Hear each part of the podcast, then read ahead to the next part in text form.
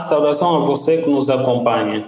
Estamos iniciando um bate-papo organizado pelo Instituto Cultural Iracema, em parceria de, com a Universidade da Integração Internacional da Lusofonia Afro-Brasileira Unilab e com apoio institucional da Prefeitura Municipal de Fortaleza por meio da Secretaria Municipal da Cultura de Fortaleza, em comemoração ao mês de consciência negra eh, e homenagem ao Zumbi de Palmares. O encontro se inicia hoje e vai terminar no dia 19 deste mês. O tema deste nosso debate é protagonismo de mulheres negras na luta antirracista. Nessa conversa, teremos duas convidadas, que são a professora doutora Vieira Rodrigues e a professora doutora Matilde Ribeiro. O meu nome é Luizinho, estudante de Sociologia na Unilab, e estou aqui uh, como moderador uh, do encontro. Uh, breve apresentação, nesse caso, começando com a, a professora doutora Vera Rodrigues, que é doutora em Antropologia Social pela USP, professora no programa associado de pós-graduação em Antropologia Unilab, professora no seminário especializado o Brasil contemporâneo sob a ótica de pesquisadores e pesquisadoras negras, o que temos a dizer sobre democracia, fascismo e racismo. Promovi, eh, promovido, certificado em estudos afro-latino-americanos, Universidade de Harvard, coordenadora do projeto de extensão Mulheres Negras Resistem, processo formativo teórico-político para as mulheres negras vice-coordenadora do Comitê de Antropólogos Negros e Negras da ABC, que é a Associação Brasileira da Antropologia, que é diretora de áreas acadêmicas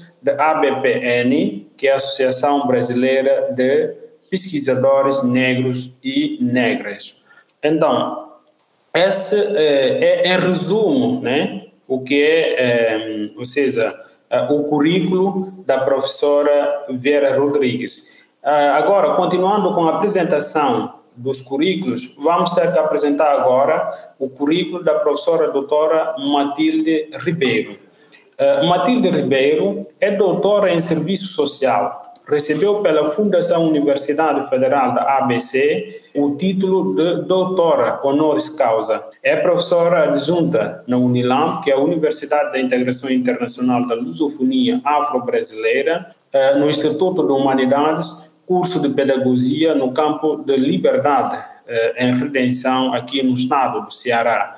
Foi ministra eh, na Secretaria Especial de política de promoção da igualdade racial no governo federal 2003 a 2008. Uh, eh, ou seja, vamos começar a ouvir os, uh, as convidadas, uh, passando a palavra para a professora Vera, mas antes de tudo agradecendo a presença né, de, das nossas convidadas e agradecendo, sobretudo, a todos vocês que nos acompanham. Então, professora Vera, mais uma vez, a palavra é sua. Muito obrigada, meu caro. Grata pela gentileza das palavras na sua apresentação.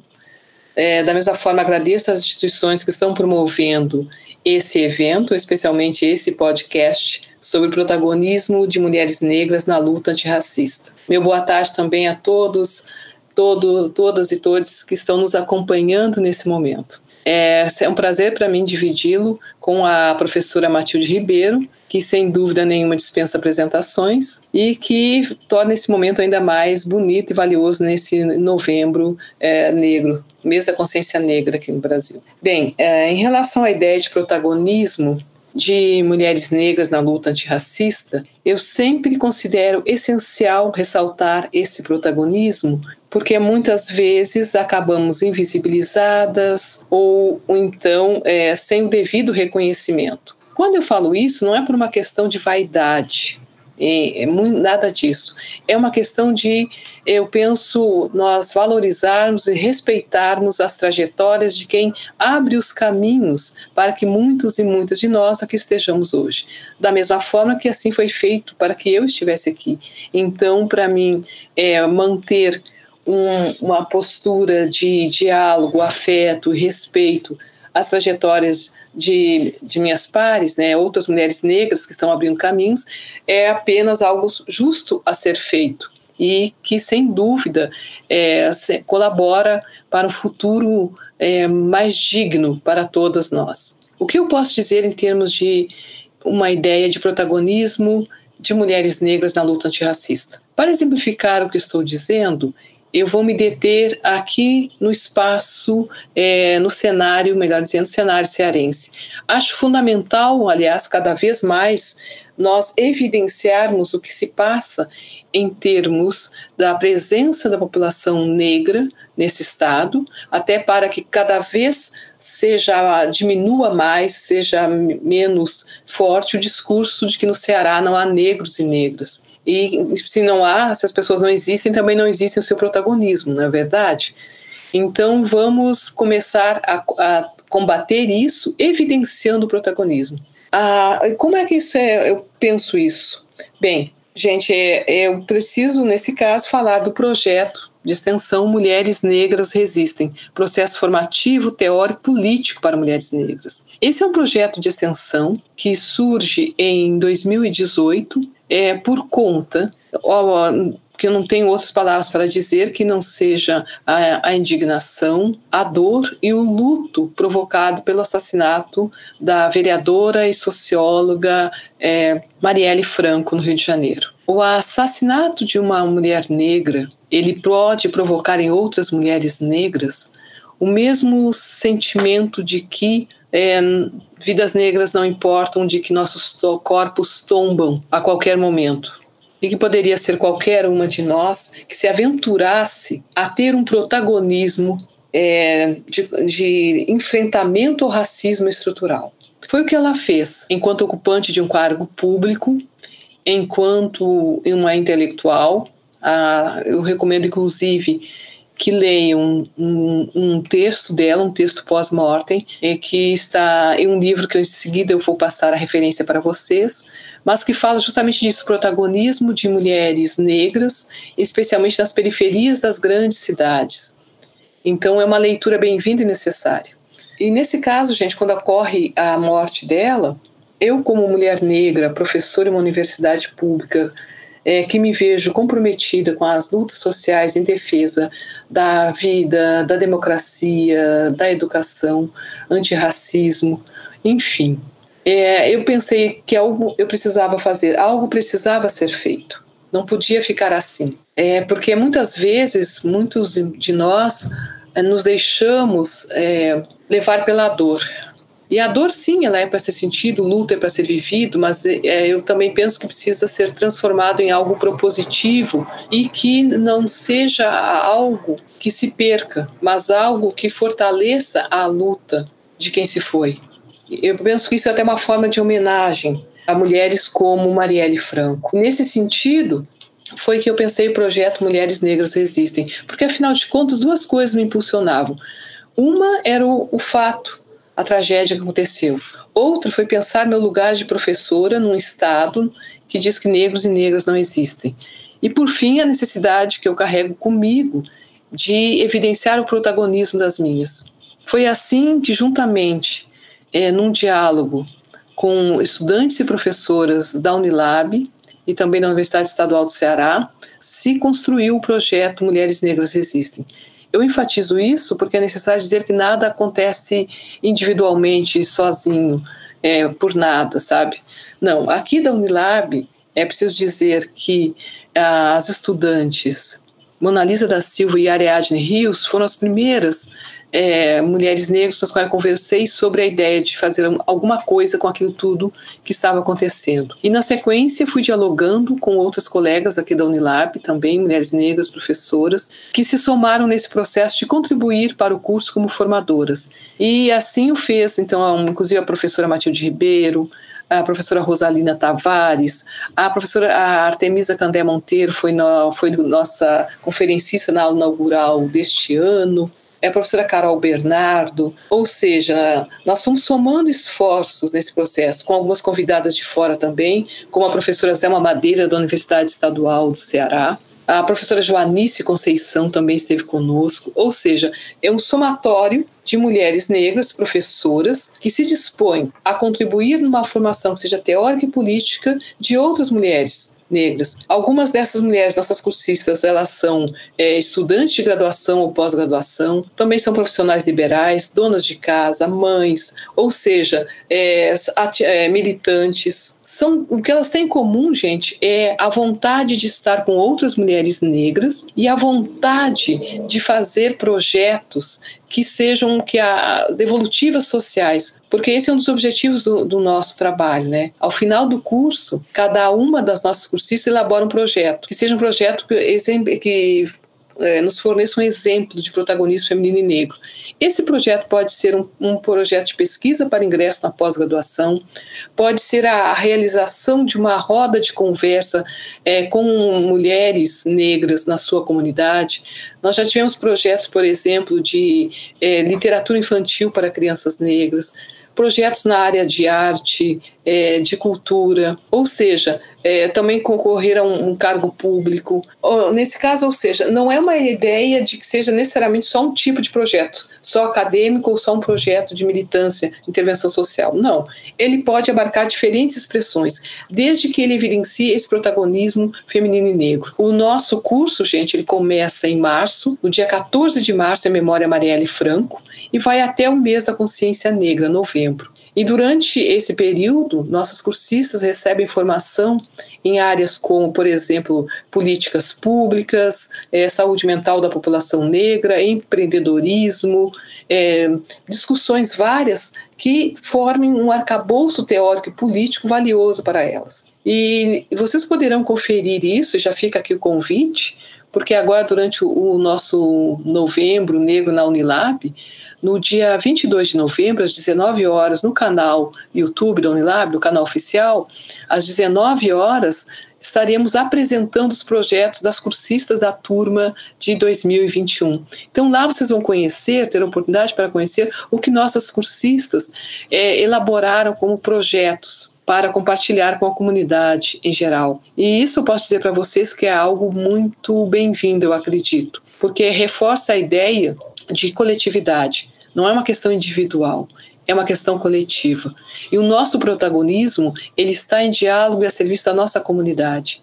Nós pensamos muito cada vez mais nisso, nos fortalecendo enquanto sujeitas, porque se tem uma sociedade estruturalmente racista, por exemplo, que procura nos colocar em lugares de subalternidade, nós somos aquelas que negamos o espaço da subalternidade e reivindicamos o espaço do protagonismo. O fazemos por acreditar que ele é um direito nosso. E além de um direito nosso, ele é uma conquista. Uma conquista daquelas que vieram antes de nós.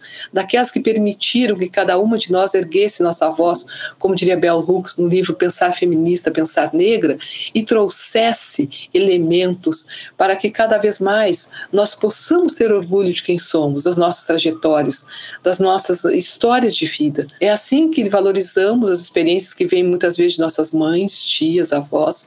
É assim que nós vemos cada cursista é, se unir naquilo que eu costumo tratar como uma ideia de uma rede afetiva, teórica e política. Foi justamente por acreditar nessa rede afetiva, teórica e política que nós mantivemos o projeto, mesmo no contexto de pandemia. Isso porque inicialmente ele foi pensado para ser presencial, gente. Foi assim em 2018, foi assim em 2019. E quando chegou a pandemia, em 2020, nós decidimos não desistir, não cruzar os braços, nós decidimos manter o curso de forma remota, mas ainda assim manter. E isso tem se mostrado possível e valioso, porque afinal nós continuamos juntas, de um jeito ou de outro. Não vai ser a mediação de uma tela que vai apagar vínculos afetivos, teóricos e políticos, por exemplo. É claro que isso traz dificuldades, traz limitações, mas eu acredito que estamos todos nós aprendendo a lidar com isso. E no nosso caso, nós mantivemos vivo aquilo que é o coração desse projeto, né? que é a ideia de um curso de, para e com mulheres negras. Ou seja, nossas formadoras, como já dito aqui, são essas mulheres negras. Nosso referencial teórico-político ou seja, aquilo que é lido, discutido em sala de aula, os textos, vídeos encaminhados, são de autoras negras e as nossas cursistas são mulheres negras. Então é por isso que, nós, que eu trago aqui o projeto Mulheres Negras Resistem como um exemplo de protagonismo de mulheres negras na luta antirracista. É isso, meus caros, minhas caras. Muito obrigado, uh, professora Vera, pela sua um, brilhante intervenção.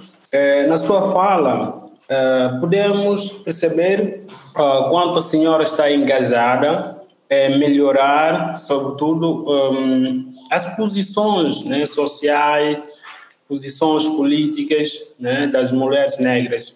Como nós sabemos, ser negro sempre é, é uma questão que nos remete a pensar na, na, na própria submissão, mas dentro dessa submissão, o corpo negro, ou seja, o corpo da mulher, né, é, aparece como um, a que recebe mais uh, cargas né, de, de vitimismo, ou seja, Uh, a maior vítima dessa situação são as mulheres, na verdade. E agradeço, agradeço muito a sua fala, quando você eh, já aqui apresenta o, o, próprio projeto de extensão no qual eh, você atua, e isso vai ajudar muito. Você falou também de, um, de uma situação que eu achei muito interessante, eh, referendo a, ao falecimento, falecimento, mas sim, assassinato, né?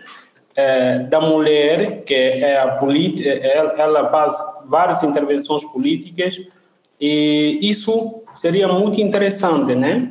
É, para a gente pensar enquanto é necessário, né, é, redobrar mais esforços para poder é, fazer essas mudanças sociais é, que sempre é, vai, pode ajudar muito o, as mulheres negras.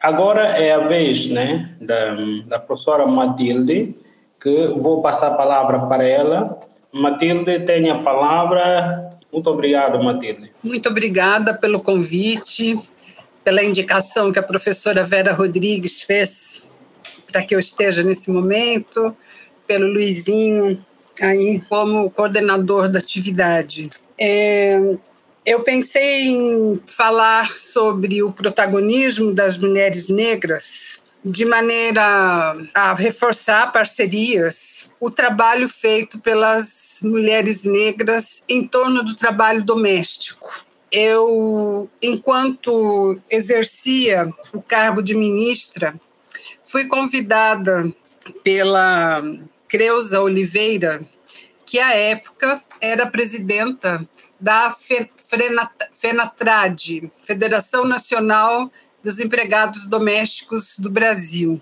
E tive oportunidade de conviver bastante com esta categoria de mulheres negras, considerando que o trabalho doméstico no Brasil está, em geral, associado às mulheres. A maioria das mulheres são, são negras, as mulheres trabalhadoras domésticas.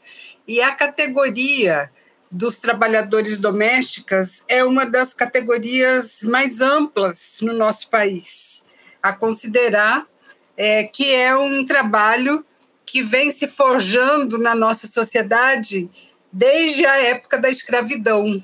Então, vou citar uma reflexão que é muito comum a partir da intervenção do movimento feminista, que é a seguinte: é, a, o movimento feminista costuma dizer que as mulheres vivem a sua a maior parte da sua vida no mundo privado, considerando o seu trabalho exercido como mãe, como esposa, é, como filha, dentro da, da, da, sua família. Né? E o movimento feminista, então, coloca que as mulheres neste papel, neste papel é, vivenciam aí uma, da, é, uma das piores violências, considerando o que é o resultado do patriarcado e do machismo. Invisibiliza a mulher para a sociedade, não, não há um olhar sobre as suas capacidades, né, além de ser mãe e dona de casa. Ora, esse discurso para as mulheres negras, ele não cabe como uma luva. Por quê? Desde a, a época da escravidão, que no Brasil durou praticamente quatro séculos, as mulheres negras são trabalhadoras, em grande parte trabalhadoras domésticas, mas fora das suas casas, nas casas grandes, servindo a família do senhor de engenho, servindo a sinhás, sendo amas de leite das mulheres da Casa Grande, enquanto é, elas próprias, as negras, ou não têm casa, ou se tem, o cuidado da sua casa e da sua família não, não está sobre ela, uma vez que ela está trabalhando, prestando serviço em outra casa, e neste caso, em função da escravização, serviço forçado serviço não pago. Depois da abolição da escravidão, as mulheres negras continuaram no mundo público, em geral, sendo empregadas domésticas. Aí ampliando o raio de ação, não apenas nas casas grandes, porque muitas permaneceram nas casas grandes é, a, troca, a troco de um prato de comida, de uma cama para dormir, mas também servindo a sociedade da época e muito comumente sustentando suas famílias, porque aos homens negros poucos trabalhos eram ofertados depois que eles se tornavam livres.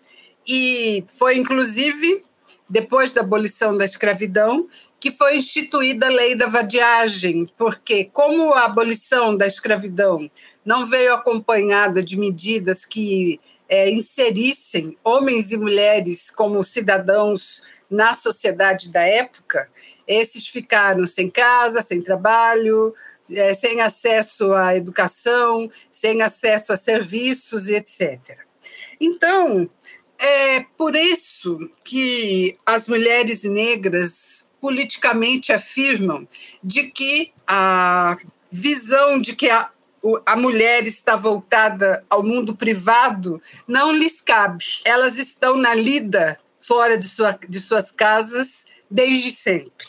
Então, é, esta condição das mulheres, desde a época da escravização e depois dela, engrossa o que nós podemos entender hoje como sendo o trabalho doméstico exercido em nossa sociedade em grande proporção, porque é, depois dos anos 50 para cá, foi sendo ampliada a presença das mulheres no mundo do trabalho. As mulheres brancas, mesmo as pobres que exercem funções desqualificadas, mas poucas vêm para o exercício do trabalho doméstico.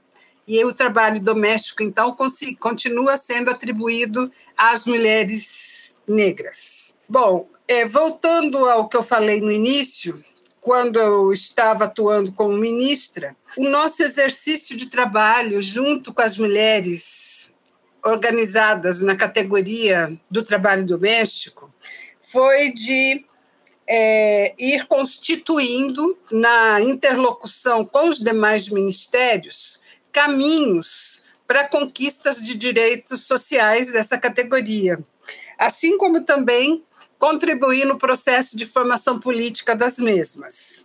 Então, num primeiro tempo, num primeiro momento, lá em, mil, em 2005, 2006, nós desenvolvemos um projeto chamado Trabalho Doméstico Cidadão, que é, foi um projeto de capacitação política e também de monitoramento de desenvolvimento de políticas públicas, considerando que as trabalhadoras domésticas, entre tantas reivindicações, reivindicavam também moradias. Então, nós fizemos um cruzamento com o programa Minha Casa Minha Vida, considerando que boa parte delas moravam na casa das patroas que por falta de condições de ter uma casa.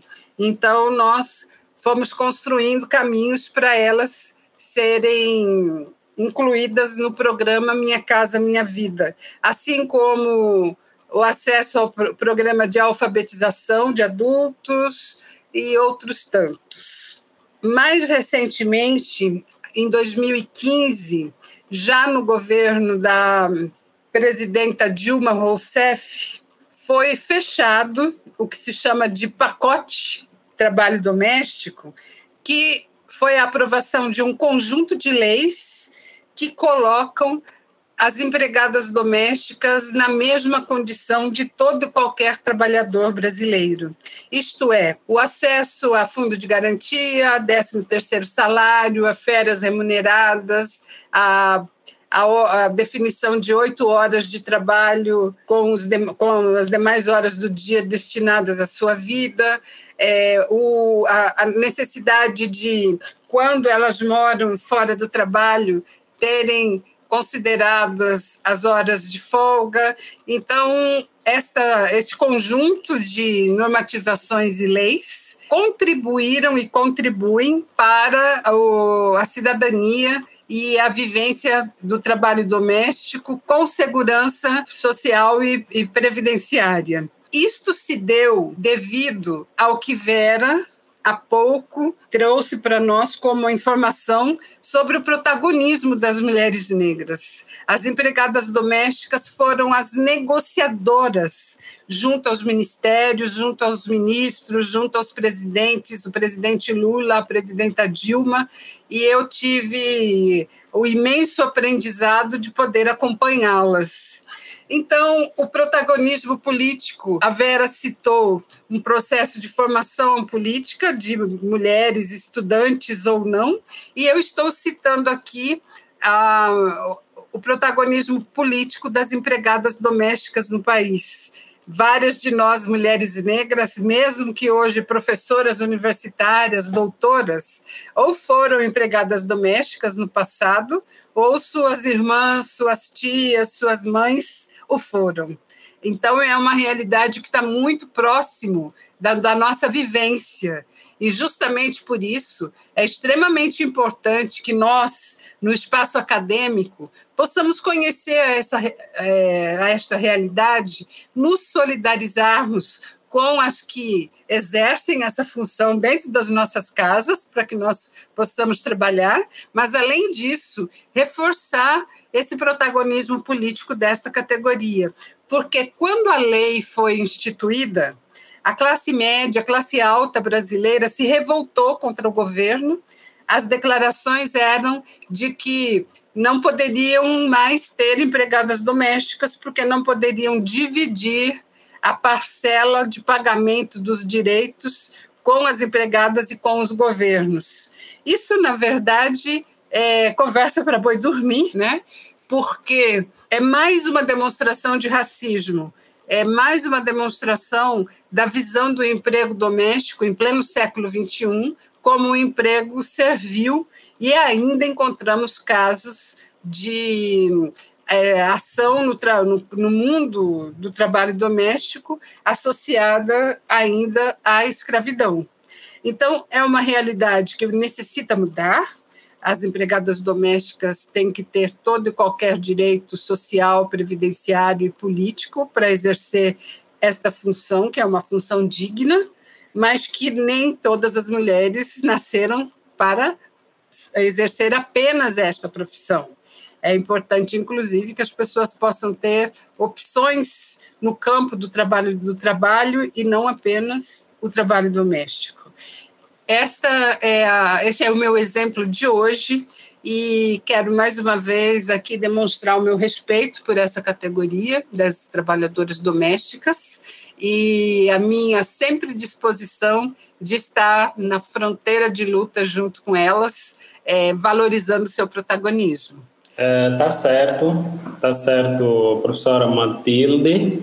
Bem, é, eu gostaria, na verdade, mais uma vez agradecer a todos vocês que estão nos acompanhar nesse momento, agradecendo as nossas convidadas, professora Vera e professora Matilde. Uh, na verdade, a sua fala, Matilde, é muito enriquecedor e nos permite refletir quanto uh, a essa situação de desigualdade que sempre abalou a sociedade. Né? E como eu já falei o referi na, eh, no comentário logo depois da, da fala de, de Vera, eh, na verdade, eh, os negros sempre são discriminados, né? a gente sabe disso, Mas dentro dessa discriminação, quem mais sofre é a mulher negra, né? Porque ela sofre, não só porque ela é mulher, mas também porque ela é negra. Então, tem duas uh, coisas sobre o corpo negro nessa situação.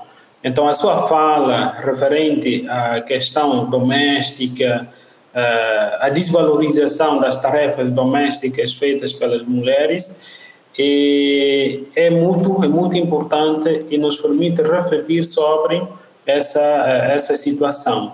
Então, uh, passo a palavra de novo para a professora Vieira. Enquanto a Vera vai falar, a Matilde pode preparar, porque você vai ter a segunda intervenção. E depois dessa segunda intervenção, vamos caminhar para uh, a fase final do nosso encontro. Então, mais uma vez, professora Vera, você eh, acompanhou atentamente, eu acho, né, a palavra da Matilde e você poderia ter alguma coisa para acrescentar ou trazer novas eh, experiências, novas informações sobre o seu projeto de extensão que você está desenvolvendo nesse sentido. Então, mais uma vez, a, palavra é sua. Grata, meu caro. É, devo dizer que foi um prazer ouvir a fala da professora Matilde Ribeiro, a qual, sem dúvida, dialoga né, e enfatiza exatamente o que nós estamos colocando aqui, o protagonismo de mulheres negras. E como bem dito por ela, né, todas nós, ou geralmente boa parte de nós mulheres negras, tem na sua família mulheres, né, que são ou foram trabalhadoras domésticas. É meu caso também. E eu entendo perfeitamente é, o, o quanto isso significa né, de uma de uma luta para manter famílias, para alimentar filhos e filhas, para lutar inclusive por direitos, o que é fundamental, porque o trabalho doméstico ele vem na herança de um trabalho braçal pós-abolição que condicionou muitas vezes mulheres negras a um trabalho sem o reconhecimento devido aos seus direitos. Então, a, o que nós temos a, é, é a luta, né, por isso, e a professora Matilde Ribeiro trouxe muito bem né, a questão da legislação trabalhista de apoio às mulheres uh, trabalhadoras domésticas, o que é fundamental é fundamental sempre, em, especialmente em contextos né, em que se tenta desmontar isso. E aqui, já que estamos falando em também protagonismo, não podemos deixar de lembrar a senhora Laudelina de Campos, né? Ah, sim. É que na sua fala eu me lembrei dela, é assim, o protagonismo dessa mulher em criar o primeiro sindicato de empregados domésticas no Brasil. Então vejo que é isso, é uma organização né, um protagonismo de mulheres né, à frente de uma luta sindical. Porque uma das coisas que eu, muitas vezes eu senti falta foi quando falávamos em lutas de trabalhadores, trabalhadoras, foi de ver onde estão as mulheres nesse protagonismo, não no apoio à causa, mas eu digo na centralidade. E aí nós temos um dos melhores exemplos, que é a senhora Laudelina de Campos, a quem eu acho que é sem dúvida a biografia, né, e toda a dinâmica envolvida deve ser cada vez mais referenciada por todas nós. Assim como eu fico pensando no quanto outras mu mulheres né, continuam nessa luta, numa luta antirracista, numa luta por seus direitos em diferentes contextos. Me veio aqui à cabeça, enquanto eu ouvia a professora Matilde, e pensando também muito nessa questão do protagonismo, das nossas alunas. As nossas alunas, sejam elas brasileiras ou internacionais, muitas delas trazem para os seus trabalhos de conclusão de curso histórias de protagonismo, de protagonismo feminino. E é muito bonito ver isso. Eu, pessoalmente, nesse momento, é, oriento duas estudantes que estão dialogando sobre esse tema. São duas estudantes guineenses e, como elas mesmas se colocam, né, é, filhas de bideiras, né? ou seja, filhas de mulheres que lá na Guiné-Bissau é, estão trabalhando e trabalharam para que as suas filhas atravessassem o Atlântico e chegassem até a Unilab. Estão lá nos mercados, estão lá mesmo no contexto de pandemia. Ou seja, vejamos o quanto isso nos diz de protagonismo. Porque é, é um lugar de você se manter de pé pelos seus, pelas suas. E no caso das estudantes que eu aqui é, trago, é para exemplificar toda uma gama de possibilidades que nós temos de produção de conhecimento na nossa universidade, de jovens estudantes que olham também para suas famílias, suas comunidades e enxergam o protagonismo feminino. Então, por exemplo, no caso da estudante Dala Diop, Dala, que é estudante de humanidades aqui da, da Unilab, ela está trabalhando com a lei de paridade de gênero na Guiné-Bissau. Ou seja, uma lei que deve promover o acesso às mulheres né, ao parlamento, um maior acesso, um reconhecimento da mulher na vida pública, com ocupação de cargos públicos. Ou seja, se trata de pensar a, a sociedade de forma mais ampla possível. Também a outra estudante, Niblo, Niblo vai trazer a, a trajetória de, das meninas guineenses, dessas jovens que chegam a, aqui na Unilábio. O que significa o acesso à educação na vida de uma mulher, de uma menina? E o quanto isso, muitas vezes, é incentivado por, por essas mães. Então, são essas filhas de bideira que também nos ensinam o que é protagonismo. E é fundamental aprender o tempo todo, porque nós precisamos ser referência ser referência concretamente também. Nós falamos e às vezes, né, nossa dificuldade é mostrar onde estão as nossas referências. E às vezes buscamos as referências muito longe de nós e algumas vezes estão dentro de casa, minha gente. Elas nasceram conosco, nos deram a vida e aqui estamos nós. Esse é também a, a minha forma de agradecer a, a, minha mãe, uma mulher que passou do trabalho entre o trabalho rural ao trabalho doméstico e criou duas filhas ao lado de meu pai. Mas uma mulher que sempre valorizou a educação e que se hoje ela tem as filhas é, em lugares onde ela queria nos ver, se deve muito ao trabalho dela. E, e isso, gente, é algo que penso valioso de nós trazermos, é, onde, onde e como nós pudermos. Pode ser nesse curso de extensão que é, eu coordeno juntamente com a Ariadne Rios e a Monalisa da Silva, pode ser no, nos trabalhos de conclusão dos nossos, das nossas estudantes, pode ser de várias maneiras, mas não esqueçamos disso porque é fundamental nós termos essas referências.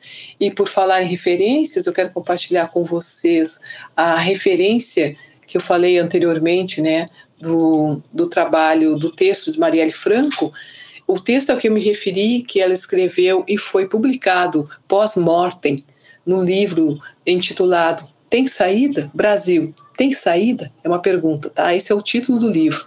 E o texto dela se chama A Emergência da Vida para Superar o Anestesiamento Social frente à Retirada de Direitos. O momento pós-golpe pelo olhar de uma feminista negra e favelada. Então não vai ser por falta de exemplos em casa, nem de leituras, que nós deixaremos de honrar as nossas. É maravilhosa, é, pelo menos pode ser o adjetivo né, que eu posso utilizar para caracterizar essa sua breve intervenção nessa segunda parte do nosso encontro. Uh, na verdade, você falou uh, de uma questão muito relevante voltada à Guiné-Bissau. Eu gostaria também de comentar, porque a minha realidade social, uh, eu nasci lá, cresci, fiz tudo lá. Então, você, eh, nessa segunda parte, falou de todas as coisas importantes.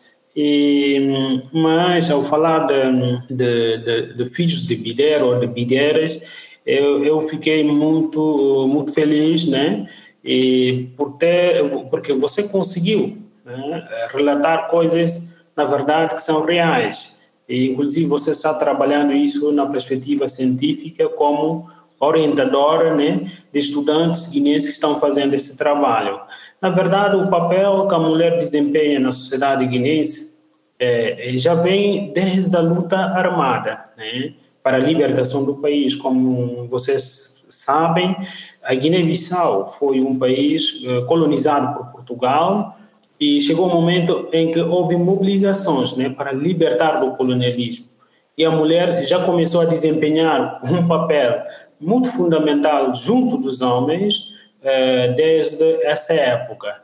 Depois da independência, né, houve crises e essa crise refletiu eh, na situação política e econômica do país. E a mulher vai se levantar, né, desde manhã, fazendo várias viragens, né, para poder sustentar, primeiro, a família em casa, garantir a alimentação através de, eh, de atividade comercial é, que eh, convencionalmente chamamos de atividades é, de comércio informal, entendeu?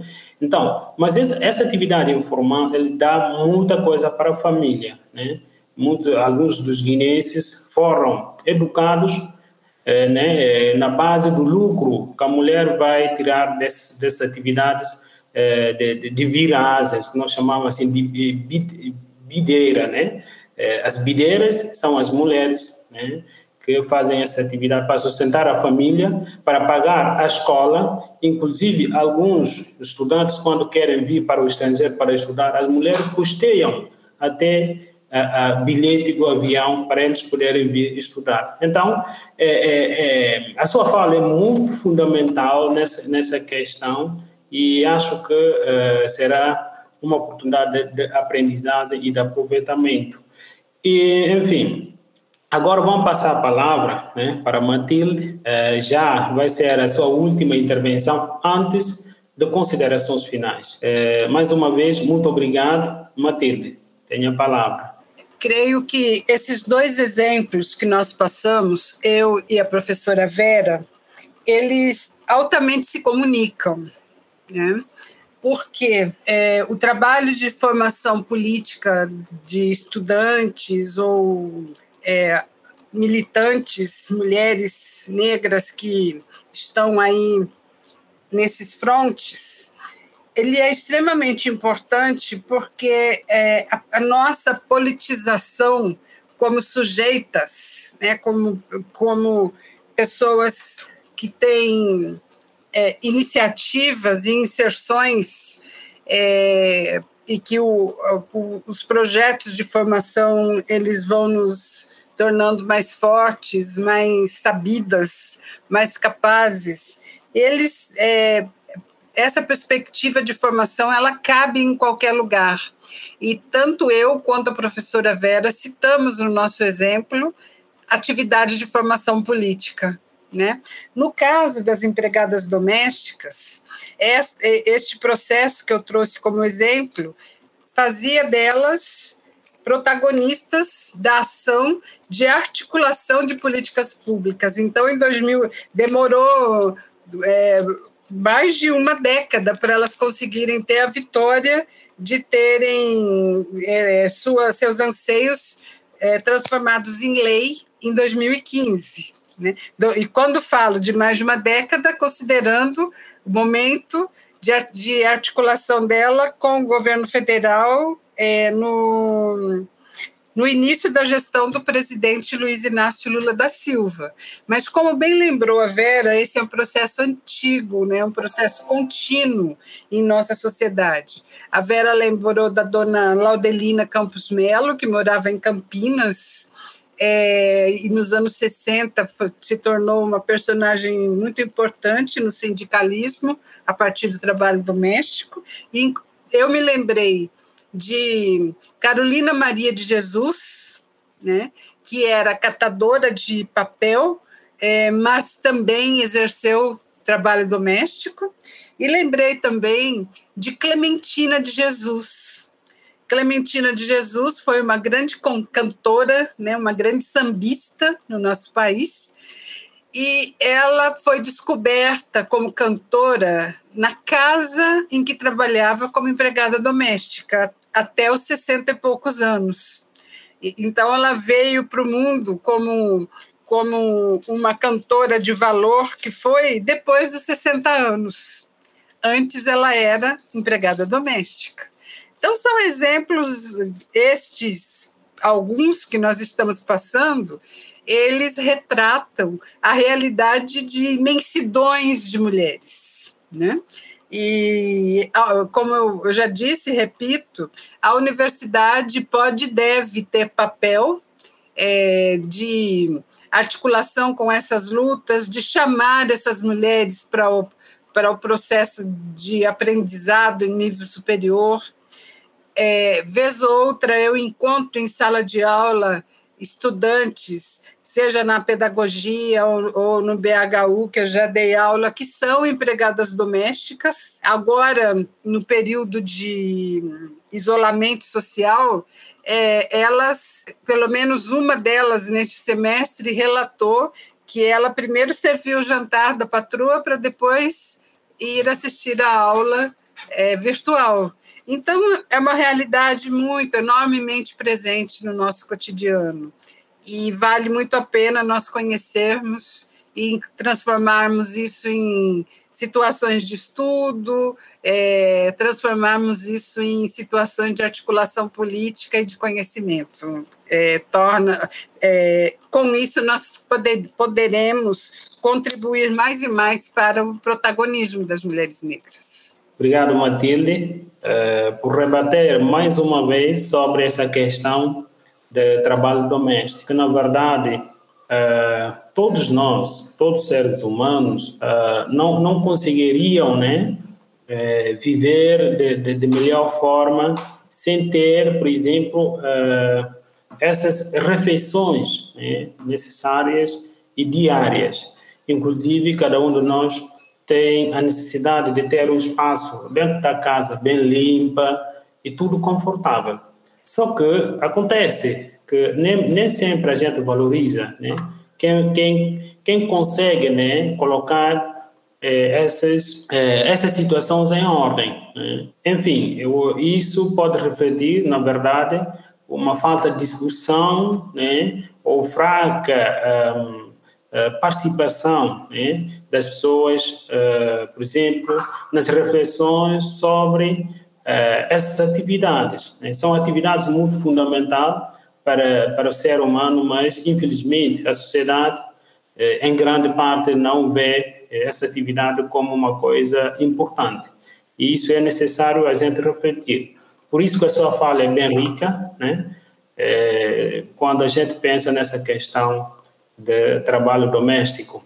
Então, agora eh, me resta né, convidar vocês para ter, eh, posso dizer assim, uh, o comentário, ou seja, as palavras finais desse nosso encontro. Já estamos caminhando para o fim. E como uh, comecei com Vieira, né, ela agora vai ser a, a, a pessoa que vai, que vai usar da, da palavra né, para fazer um fichamento sobre eh, esse nosso encontro. Mais uma vez, eu agradeço a todos que nos acompanham. Vera, tenha a palavra. Grata mais uma vez, meu caro. E essa palavra é uma palavra que eu compartilho no sentido de agradecer a oportunidade de estar aqui, é, mais uma vez, é, que eu digo no sentido de quanto a, a nossa universidade, né, e do quanto o nosso trabalho tem criado esses espaços bem-vindos de diálogo, né, de reconhecimento e de prazer, sabe? É uma alegria estar aqui com a professora Matilde Ribeiro, assim como contigo, Luizinho Jorge, todas as pessoas que estão aqui no apoio técnico e que representam as instituições que promoveram esse momento. Então, eu reforço meu agradecimento, me coloco à disposição sempre é, que eu puder é, estou aberta né, para o diálogo, algo que me faz bem como professora, como pesquisadora, né, como uma mulher negra que acredita na alegria da vida, em fazer coisas boas que façam sentido. Então, que tenhamos é, cada vez mais é, exercícios de protagonismo feminino e negro, que saibamos reconhecer e que possamos, inclusive, ser essas referências de protagonismo feminino e negro. Sigamos. Um abraço no coração de todos, todas e todos. Exatamente. É, muito obrigado. Agradeço Agradeço. Gratidão mesmo para, para a professora Vera. Agora é com a professora Matilde para fazer também fechamento. Este é um momento bastante importante, né, participando de um, uma série de atividades que colocam a questão racial com ênfase né, neste novembro negro e é, consideramos sempre que a, o trato político, teórico é, da questão racial é, e a, os eventos e as ações, elas não devem se restringir ao dia 20 de novembro, Dia Nacional da Consciência Negra, mas é uma atividade que deve se desenvolver o ano todo, enquanto houver discriminação, enquanto houver racismo, e nesse sentido eu me coloco sempre disponível as trocas e as formulações conjuntas, porque, como disse a professora Vera, sozinho, sozinhos nós não chegamos muito longe. Eu coordeno o grupo de, pesquisa, de estudo, pesquisa e extensão que se chama Amândula e que trabalha com os temas gênero, raça, etnia, desenvolvimento e territorialidade. E nesse sentido as mulheres negras fazem parte das linhas de pesquisa e nós estamos formatando trabalhos para o próximo ano considerando essas questões e a extrema importância, assim como outros grupos, de ter a relação é, para dentro da universidade, mas também para fora, considerando um intercâmbio e um fazer juntos. Isto nos estimula e nos engrandece para a ação, principalmente torna a nossa capacidade de ser professora dentro da Unilab é uma, uma capacidade teórico-política. Isso é extremamente importante. Muito obrigada. É, muito obrigado. Obrigado, professora Matilde. Uh, agradeço profundamente uh, as vossas colocações. Ficamos felizes né, por ter oportunidade né, uh, de, de vocês estarem participando nessas atividades. lembrando né, que é uma atividade né, organizada né, pelo Instituto Cultural Iracema, com a parceria da Universidade da Integração Internacional da Lusofonia Afro-Brasileira e com apoio institucional da Prefeitura Municipal de Fortaleza, uh, por meio da Secretaria de Cultura de Fortaleza, para comemorar né, o mês da consciência negra e em homenagem ao Zumbi de Palmares.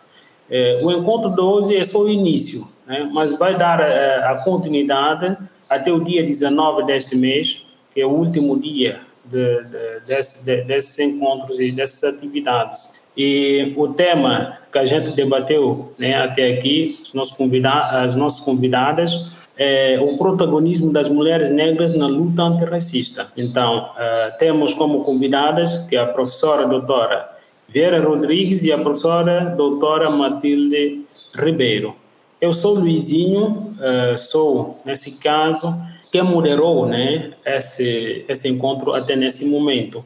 Resta-nos agora agradecer a todos vocês que nos acompanharam até aqui, eh, também agradecer à equipa técnica né, que estão nos assistindo, mas sem esquecer né, de agradecer eh, um, a Unilab, né, Universidade da Integração Internacional da Lusofonia Afro-Brasileira, agradecer também o Instituto Cultural Iracema, é, a Prefeitura Municipal de Fortaleza, através da Secretaria de Cultura, e a todos que colaboraram, tanto de forma direta ou indiretamente, é, nessa, é, nessas, nessas atividades.